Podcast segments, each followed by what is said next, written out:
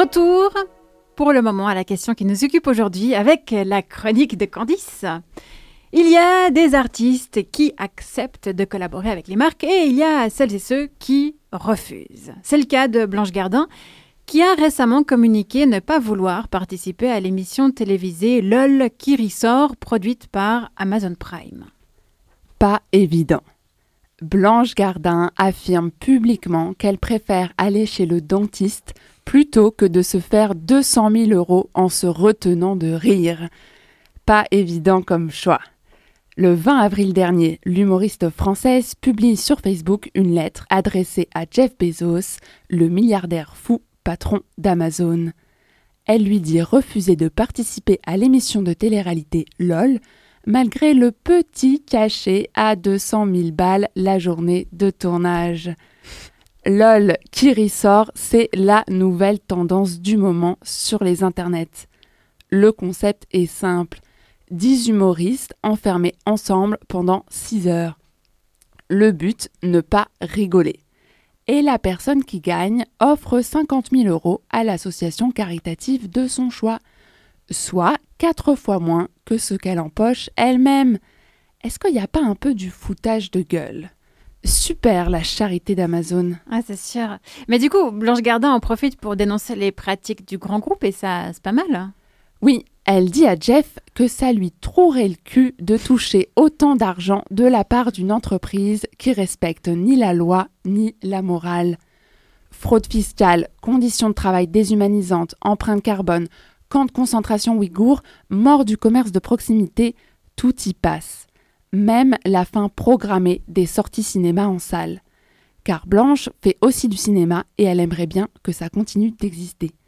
Bref, elle refuse de participer à tout ça en faisant la promo de la plateforme en ligne. Ok, cool. Et c'est quoi le problème alors dans tout ça? Le problème, c'est que tous les humoristes bankable du paysage audiovisuel français sont passés dans l'émission. Alors on fait quoi maintenant qu'on a cette info sur l'envers du décor? Les détester Boycotter leur spectacle Arrêter de commander des couches en se grattant les couilles, comme dit Blanche Gardin elle est souvent dans la controverse avec ses posts Facebook et sa relation avec Louis C.K., mais là, c'est plus compliqué.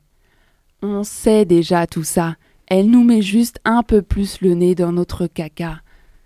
Et comme elle a balancé les chiffres, certains de ses amis du show business lui reprochent d'avoir été transparente sur les montants faramineux des cachets et surtout d'avoir décrédibilisé leur statut de personnes cool et marrantes qui s'amusent bien dans la grande famille des comiques à la télé. L'humour est devenu un business et ça, Amazon l'a bien compris. Et comment a réagi Amazon? La plateforme se défend en répondant que oui, oui, ils payent des impôts, créent des emplois, font du greenwashing, etc. Est-ce qu'on y croit? Non. Est-ce que ça va changer quelque chose à leur pratique? Non.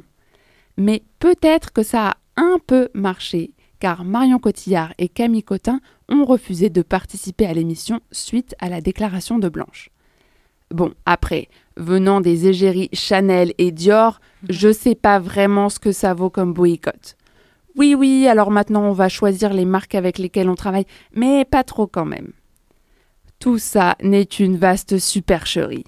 Et pour oublier la dureté du monde, on va retourner devant la télé, regarder des vidéos de comiques pour nous détendre. Alors, gros coup de promo pour Blanche? Véritable positionnement éthique et politique? Lynchage gratuit? Récupération d'Amazon? Une chose est sûre, maintenant, plus personne ne rigole.